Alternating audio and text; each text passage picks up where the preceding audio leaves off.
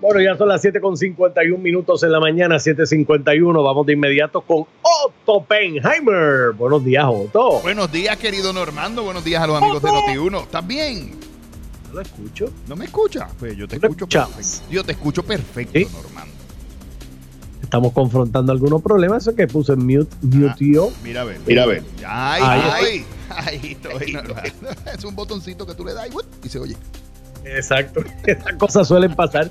Buenos días, Otto. Buenos días, Normando. Buenos días a los amigos de Noti1. Vamos de inmediato a las noticias. Normando, un AirTag se estaba utilizando hoy este esquema. Tú sabes que los AirTags son unas medallitas pequeñitas que Apple sacó. Han sido muy populares en Puerto Rico, Normando, para encontrar cosas, ¿verdad? Usted se las pone a las llaves, se las pone al perro, se las pone al marido y usted encuentra las cosas donde quiera que se le pierda. Púntate esa. ¿Qué pasa? Esa última no me agradó. Oye esta historia, Normando, que parece sacada de un libro de mentiras, pero es verdad.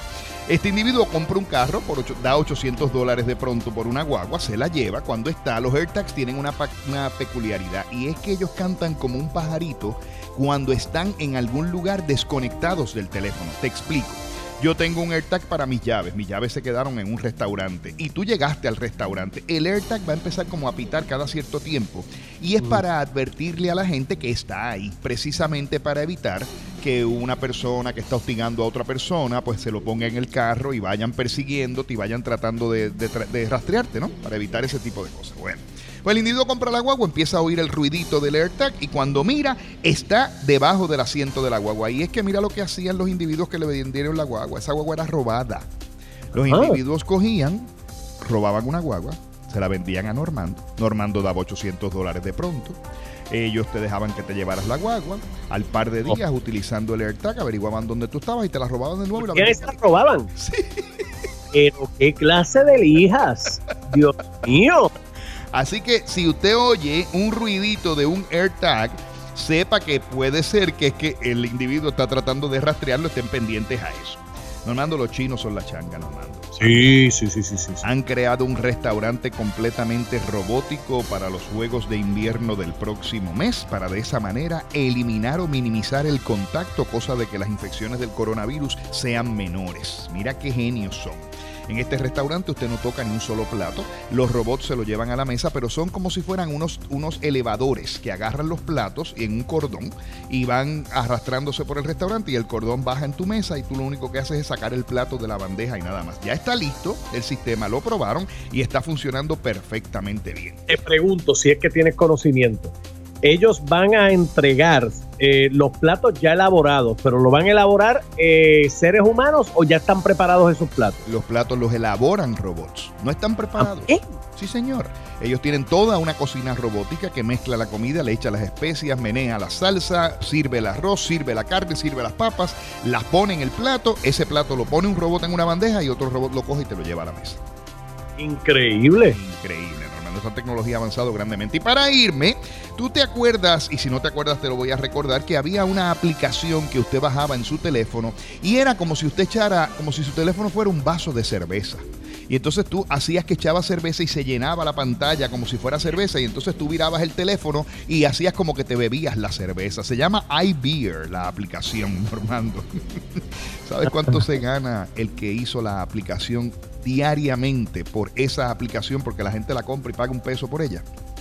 Porque son un jueguito. Sí, es como un, como un gimmick, tú sabes. Pues yo cojo el teléfono y hago que estoy bebiendo una cerveza. Y parece que te estás bebiendo una cerveza porque cuando viras la pantalla, la cerveza que está retratada en la pantalla parece que se está saliendo como si te la estuviera bebiendo de un vaso.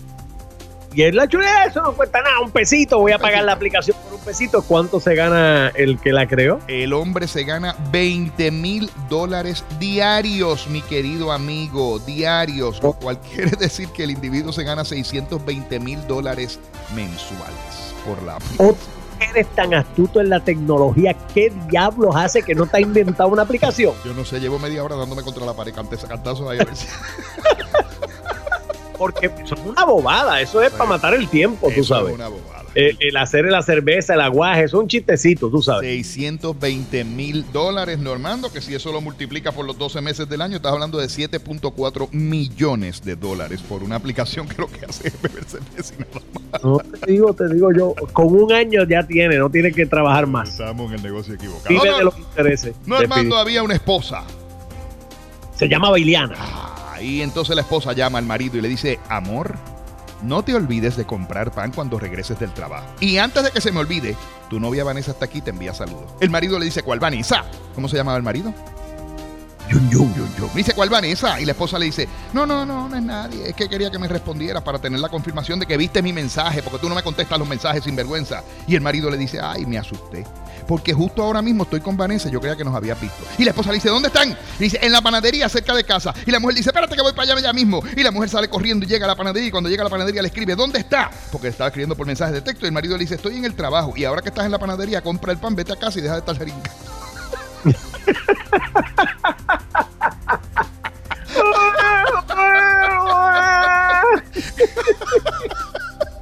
No lo haga, no lo haga, que se le puede costar.